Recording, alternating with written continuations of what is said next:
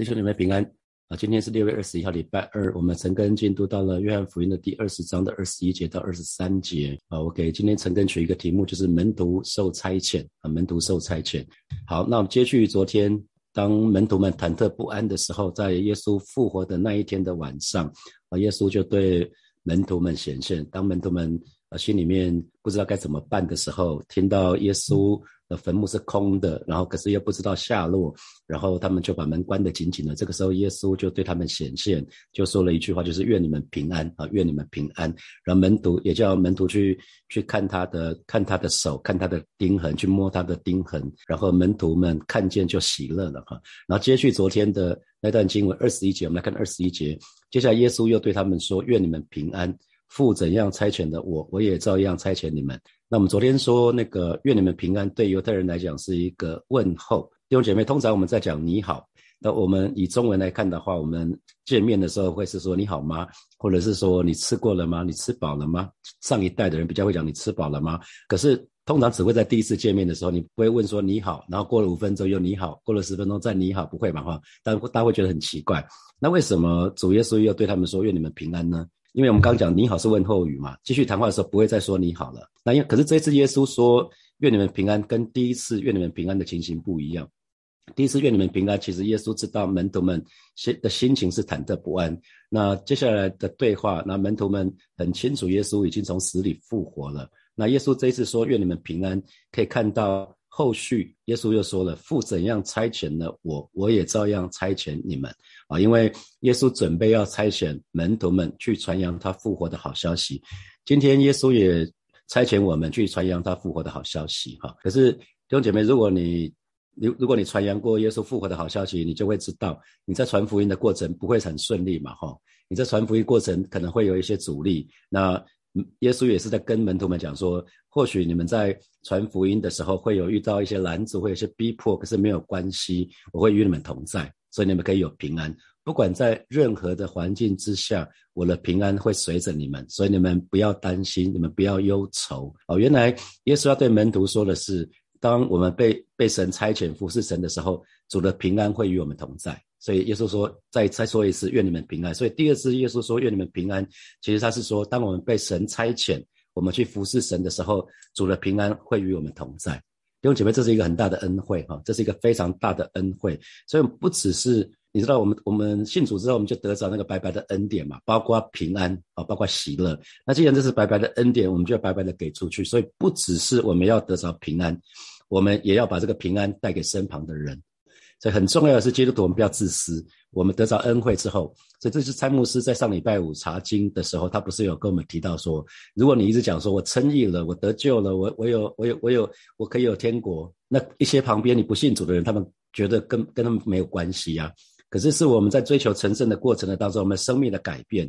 我们不再是自私的，我们只要有好东西，我们愿意分享出去，我们愿意好好的对待我们的家人，我们生命的改变，这些就会就会让我们身旁的人他们愿意接受耶稣哈。好，所以我们不只是自己得到平安，自己很开心而已，而且也要把这个平安呢去带给我们身旁的人。因为约翰福音那么十章十节里面，神神的话语说得很清楚，耶稣来了是要叫我们得生命，而且是更丰盛的。所以基督徒的丰盛应该是非常非常的丰盛，所以基督徒的平安也是那种更丰盛的平安啊！基督徒的平安应该也是这样子。那神的话语告诉我们在信的人从他的腹中要有活水江河流出去嘛，哈，要流出去，所以。神神的儿女们不要藏私哈，好东西就要跟好朋友分享，平安绝对是好东西哈。那当我们跟跟人传福音的时候，其实就是把这个把这个福音的好处传传出去哈。那当我们更多的给予的时候，我们像耶稣；当我们更多的分享的时候，我们像耶稣；啊，当我们愿意更多的更多的爱我们身旁的人的时候，这个时候我们是像耶稣的哈。所以。亚伯拉罕生的祝福是我们的，可是我们要去做哦。那让我们都成为众人的祝福。那接下来我们再看二十一节的后半段，他说：“父耶稣对他门徒说，父怎样差遣我，差遣了我，我也照样差遣你们。”其实这就是使徒哈，使徒的意思就是受差遣。所以差遣呢，其实我们说差遣一定会有一个清楚的目的。差遣就是你要做什么。比如说，我请我的儿子帮我做一件事情，我会说：“啊，请你帮我到楼下的。”的 Seven Eleven 去买一罐牛奶啊，到什么地方去做什么事情会讲得很清楚。所以差遣不但会有清楚的目的，然后呢，我也会给我儿子钱，或者是至少拿悠游卡里面是有有有钱的。那神差遣我们不但给我们清楚的使命跟目的呢，而且神一定会把资源给我们，让我们可以完成使命。我不会叫我儿子去买东西，然后说啊你付钱，因为因为他还不会赚钱嘛。所以我请他去帮我做一件事情，我一定会给他需要的资源。那神也是这样子，今天神差遣我们，他会给我们清楚的目的，然后他也会把资源给我们，让我们可以完成使命。啊，在四月份、五月份，那个王新祥宣教士，他有分别来带我们祷告会，跟有一场是礼拜六的崇拜，他有来来分享。那他之前在那个陆家陆家医疗宣教这个部分，哈，那他在升高呃升高三的那一年。高二升高三的那一年，在啊连家恩连家恩那个弟兄他的一个一一个培灵会吧，啊，在一个特会里面，那他他领受神的呼召，那他愿意回应神的呼召。当时他功课很很烂啊，可是神就给他恩惠，让他在高三那一年他就逆转，他的分数最后可以上台北医学院啊。那其实同学同学都很惊讶他的改变，因为他的。他的成绩很烂，本来是倒数的，可是就是那个一年，他先回应神的呼召。我们刚说了，神差遣我们啊，神差遣我们，他会有清楚的目的。所以当时神神给新祥宣教士的，就是他要做回宣，去做穆宣、穆斯林、穆斯林的宣教。那那可是呢，他如果以当时那个成绩，他是没有办法上医学院，他是没有办法去做医疗宣教的。所以他先回应神的呼召，神就让他在高三的那一年，他的生命就翻转，他的课业翻转，好像读书好像开窍了一样，那他可以考上医学院。所以他说，他上医学院的目的跟同学不大一样，他不是为了赚很多钱啊，他读神，他读医学院从头到尾就不是为了赚很多钱，他是为了宣教，是为了神给他的使命啊，这是很特别的哈。所以后来他在伊拉克宣教，去伊拉克去了三次了哈。好，那神也供应他们。当他们愿意回应神的呼召的时候，在这几年去，在那个去穆斯兰世界、去回教世界宣教，神也供应他们的需要！巴不得每一位神的儿女，我们今天早晨都可以在神的面前说：“主，我愿意把我的生命献给你，让你来使用。”呃，我有个同学后来也当牧师去了哈，他在他在二零一八年带教会的牧师传道，一起做呃预预言的预言恩赐的那种呃我们操练，做这个操练。他当时就跟我跟我有一次对我对我服侍，他就说我正在做的事情，当时我在带牧养部，他说我我正在做的事情是神所喜悦的，那我就是继续去做，然后呢，同时神会把教会火把教会所需要的资源会加给我们。啊，当时不是很知道是什么，那隔年接了主任牧师，就越来越清楚知道说，哦，原来神透过他的仆人老早就对我说了，我我只要按照神的心意去做就好了，我更不用担心，所有的一切神都会预备。那看到从三月底，然后一直四月、五月确诊的人数终于降下来了哈。那时候四月、五月一直一直升升上去，然后确诊的人数、重症的人数、死亡的人数就不断的攀升哈。那特别让我们觉得比较比较触目惊心的是，有一个比例的孩子啊，因为孩子没有打疫苗，那所以前段时间带领牧子们有很多的祷告是为了这个部分。那可是如果神的儿女，你真实的可以在疫情的当中。当别人很惊惶的时候，可是你有平安，那你的、你的同事、你的、你的那些邻居或者是你的家人，就一定会很奇怪，是说，哎，为什么你不一样？明明看起来确诊人数到了九万呢，好像我们身旁一听到这个人确诊，那个人确诊，谁又怎样，谁又怎样，你怎么都都不担心？你这个时候你就可以跟他讲说，因为里面有耶稣啊，所以我有平安啊，我因为我有我里面有耶稣。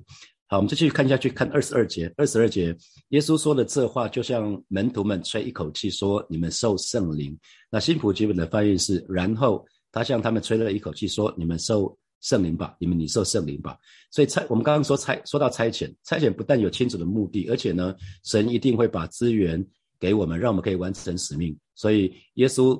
因为耶稣把资源给我们，所以他说了一句话，就是你们受圣灵，你们受圣灵。因为如果没有圣灵的工作，哈，我们是不可能完成神的使命的。只有圣灵可以给我们这样的能力，哈。因为如果我们所做的，弟兄姐妹记得哈，如果我们所做的是主耶稣要我们做的，圣灵一定会帮助我们。因为神的心意必定要成就嘛，神的旨意必定要成就，所以我们要学习聆听神的声音很重要。神要我们做什么，我们就做什么；神要我们什么时候做，我们就什么时候做。啊，不要跑到神的面前。所以，如果我们所做的是主耶稣要我们做的，圣灵一定会帮助我们。因为就算我们再不行，神一定会帮助我们。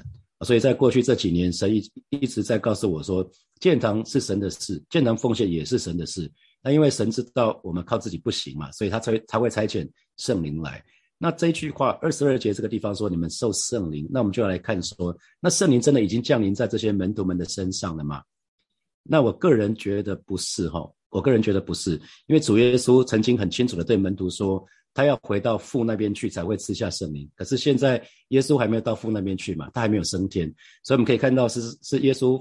耶稣复活四十天之久，对门徒显现，然后之后升天之后，五旬节降临，门徒才受圣灵嘛。在那二十二节这边，耶稣对他们吹一口气，说：“你们受圣灵。”那到底在讲什么呢？其实，其实耶稣只是在告诉他们说：“你们会受圣灵啊，你们要受圣灵。”可以解释是说，你们要受圣灵，有点像预言性的，就是你们之后你们要受圣灵啊，代表。所以耶稣那个时候要他们去去做事工，可是呢，需要去祷告。聚集在一起，然后看看圣灵怎么带他们，他们在在照着做。所以在五旬节当天就是发生了哈，我们都很清楚，他们接受了圣灵之后，他们才开始去开展福音的施工啊，才开始去发展福音的施工。因为如果我们对照交叉对照约翰福音的二十一章啊，约翰福音的二十一章，下个礼拜我们会看约约翰福音的二十一章，我们可以看得到门徒都没有改变，虽然耶稣复活了，门徒也看见耶稣复活了，可是他们又回到过去了，他们又回去打鱼了。所以，如果他们已经被圣灵充满的时候，他们生他们生命一定有彻头彻底的改变啊。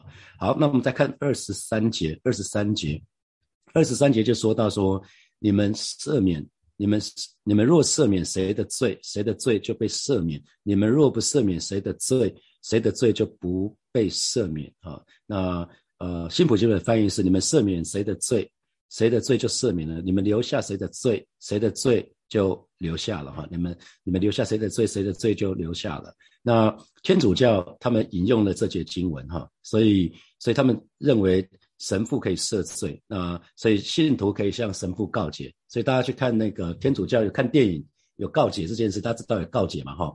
告解 confess 就是向向人承认那个错误。那其实我们直接向神承认就可以了哈，因为我们知道，呃，圣经告诉我们在彼得前书吗？好像彼得前书啊，我们是有君尊的祭司嘛，我们都是有君尊的祭司，所以不需要假手其他人。因为耶稣在钉十字架的时候，那个幔子就裂开了，大家还记得吗？幔子就裂开了，幔子是隔隔开那个圣所跟至圣所中间的，所以希伯来书才会说。神的儿女们，我们可以只管坦然无惧来到神的施恩宝座面前，为的是要得连续蒙恩惠，做随时的帮助。哈，这是我们的相信，所以不需要假手人，不需要找牧师说牧师牧师，我要向你认罪，不用了，我们自己到神的面前认罪悔改就就就可以了。哈，所以其实神的儿女一定要一定要抓住神的话语，不要只读一节经文。好，那雅各书的二章二十节里面就说，没有行为的信心是死的。那当我们说相信的时候，其实要带出行为。相当我们说相信的时候，一定要带出行为。所以那个行为就是圣经里面既然说我们是有君尊的祭司，是圣洁的国，都是属神的子民。其实我们就是来到神的面前，向神来祷告就好了。那么这一节经文到底在讲什么呢？因为读读圣经的时候，不要只抓住一句经文哈，可能要交叉看很多经文哈。那在马太福音里面，其实有提到说，我我已经把天国的钥匙给你们。你你们在地上捆绑的，在天上就要捆绑；你们在地上释放的，在天上也要释放啊。那所以啊，其实我们要要记得，只有无罪的耶稣，他才可以赦罪；只有无罪的耶稣，他才可以赦免我们。所以门徒并没有赦罪或者是不赦罪的权柄啊，门徒没有，我们今天我们也没有。那可是我们可以做什么？我们可以奉主耶稣的名啊，我们可以奉主耶稣的名，我们可以向人传福音。那这个福音就可以让人罪得赦免。人只要接受耶稣了，我们的罪就可以得着赦免。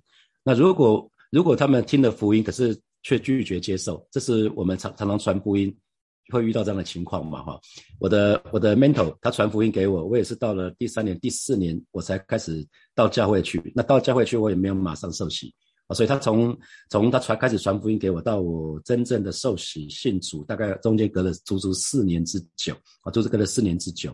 那所以当我们当我们奉主耶稣的名，我们传福音给人的时候，如果他们拒绝接受的时候，他们罪当然就仍然存在啊，啊，所以信不信耶稣才是罪有没有得到赦免的重点。所以我们说那个，如果你交叉对照蔡牧师在上礼拜五所说的啊，罗马书里面。当我们因信称义嘛，我们说因信称义，那我们罪的刑罚就被免除了，就被免，这是一次性的，一次性的。所以只要我们信主，那个我们的我们的罪刑罪的刑罚就就被免除掉了哈。这讲的是这个部分啊。那所以其实只要因信回应我们所传福音的人，他们都可以罪的赦免。可是如果拒绝这个福音的人呢，他们就得不着得不着这个赦免。所以拥有赦罪权柄的是主耶稣啦，是主耶稣。那主耶稣给门徒的，就是给我们的是呢，是奉主的名传福音的权柄啊。神要我们去传福音。弟兄姐妹，记得我们有一个很重要的一个使命，就是要去传福音。你们要去使外面做我的门徒啊。所以透过传福音。有姐妹，所以传福音这件事情很重要哈。通过传福音，可以让我们周遭的家人、朋友、同学、同事，让他们罪得赦免。因为每个人都需要有机会可以听到福音，就很像今天，或许有一些乞丐，或者有一些游民，他们没东西吃。那你你这边有食物，你可以你告诉他们说，你你告诉他们说哪个地方有食物。可是如果他们相信那个地方有食物，他们就会去拿。可是如果他们说怎么可能？怎么可能有这人这么好心，没事要发食物？他不相信，他不去拿，最后的结果就是他什么都拿不到。所以重点是他相不相信。所以今天当我们去传福音的时候，我们就说，只要你相信耶稣，你就可以罪得赦免，就可以得着永生，你可以跟神建立美好的关系，你的罪在你再不会受到罪的辖制啊，你可以得到自由，你可以得到释放。所以重点是接受或拒绝啊，接受或拒绝。所以虽然决定权不在我们，就是那个赦罪与否决定权不在我们，可是我们却有一个很重要的责任。就是去传，就去传，可以让更多的人可以接受耶稣的救恩，这个宝贵的救恩。所以在圣经里面也讲到撒种的比喻嘛，啊，撒种的比喻。那那如果以都是四分之一的比喻来看的，都是四分之一的比例来看的话，撒在好好土的只有四分之一嘛。所以很重要就是我们要多多的撒种子，多多的撒种子。所以想想看，曾经有哪些人传福音给你？啊我在外商公司 IBM 上班的时候，就有第一个人传福音给我。然后后来到了到了创业的时候，我的 mentor 传福音给我。我的爸爸受洗之后，他也努力的传福音给我。我的哥哥传福音给我的嫂嫂努力的传福音给我。其实好多人传福音给我啊，只是我的脑袋很硬，所以一直都没有信主啊。可是毕竟是中间有很多人传福音给我，所以弟兄姐妹记得应该是有人传福音给你的嘛哈。那我知道我们的确之前我们在。文化大学城区部的时候，的确有一些，当时那是学很多学生嘛，哈，的确是有学生听到那边有聚会，然后就在后面看，然后就真的进来了，后来就信主了，也真的有人这样子，那个是好土吧，啊，那那我知道我自己不是，我一开始不是哈，一一开始我脑袋非常的硬，所以感谢神，就是他派来不同的人来传福音给我，最后我终于信主了，哈，好，那我想人的生命都在神的手中啊，那可是。我们需要去帮助我们身旁的人，让他们有一个机会，让他们有一个机会能够能够认识神，有一个机会能够接受耶稣，有一个机会能够与主连结，让我们生命可以改变。所以今天神给每一位神的儿女使命，就像耶稣说的那个父怎么差遣我，我会怎么差遣你们。所以神给每一位神的儿女使命，让我们借着我们所说的还有所做的，把神的福音传出去。弟兄姐妹，记得福音不是只是说的。如果你说的跟做的不一致的话，人们会用你所做的啊来判断。可是如果你的为人行事，因着你信主之后就很不一样了，其实你已经在传福音了。福音传福音绝对不是一直在讲说，我告诉你，信耶稣很好，信耶稣可以得永生。像我那个时候就觉得说啊，得永生，得永生，可是在世的生活怎么办？所以你一定要把福音。所以蔡牧师一直在讲嘛，一定要把福音不要讲半套。同得福音的好处，可是那个英文原原文是 partaker，be the partaker 啊 of the gospel，所以福音不是只有好处，福音也有一些比较需要付代价的地方，所以我们在传福音的时候就要讲清楚啊，千万不要跟你要传传福音的慕道友说，来教会啊，你的问题都可以得到解决。蔡牧师不是讲吗？那要看看问题是什么，对不对？你的这耶稣就是答案，那你要先看看说，那问题是什么？因为他刚刚刚刚还不认识神的人，他们会有这个疑问啊。可是我们需要做的就是把福音不断的传出去，可以让我们身旁的人可以得着那宝贵的救恩。好，接下来我们从呃这一段经文里面有几个题目，我们可以来思想一下。啊，第一题是当我们被神差遣的时候，我们服侍主的时候，我们难免会遇到一些问题跟困难，可是主的平安会与我们同在。那弟兄姐妹要检视哈，因为这是耶稣说的，愿你们平安啊。那我怎么差神怎么差遣，我也怎么差遣你们。所以当我们失去平安的时候，某个程度是我们已经失去神的同在而不自知。很多时候我们失去平安，是因为我们失去了神的同在而不自知。请问你有这样的经验吗？特别我们当中很多服侍服侍神的，服侍弟兄姐妹的这些这些小组长领袖们，想想看，我们会不会有些时候我们也在服侍，可是我们却失去平安呢？有这样的经验吗？而第二题是我们不只要得着平安，同时呢，也要把这个平安带给身旁的人。那想想看，这个时候在你的身旁有哪些人是非常需要神的平安的呢？那就是你要传福音的对象啊。好，第三题。我们说没有圣灵的工作，我们就不可能完成神的使命。你认同吗？那是不是有在服侍的时候，可能是你在服侍你的事工或者是小组的时候，你靠着自己非常你非常的努力，可是却满头包的经验啊，把它写下来。什么时候你是这样子的？好，现在是六点四十一分，我们有十分钟的时间来来默想这几题，然后到了六点五十一分，我们再一起来祷告。好，弟兄姐妹，我们一起来祷告。我们一起来祷告。我们说，没有圣灵的工作，我们是不可能完成神的使命的哈。就很像我们很清楚的、我们很熟悉的经文，不是依靠势力，不是依靠才能啊。势力是我们所依靠的外在、外在的东西，势力是外在的。那以才能是我们内在，是我们自己。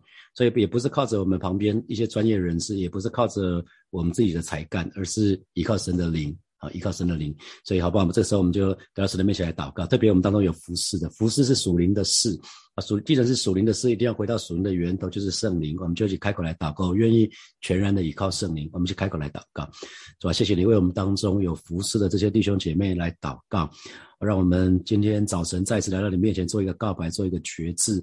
让我们全然降服于你，让我们全然的倚靠你，因为没有圣灵的工作，我们是不可能完成你所赐给我们的使命。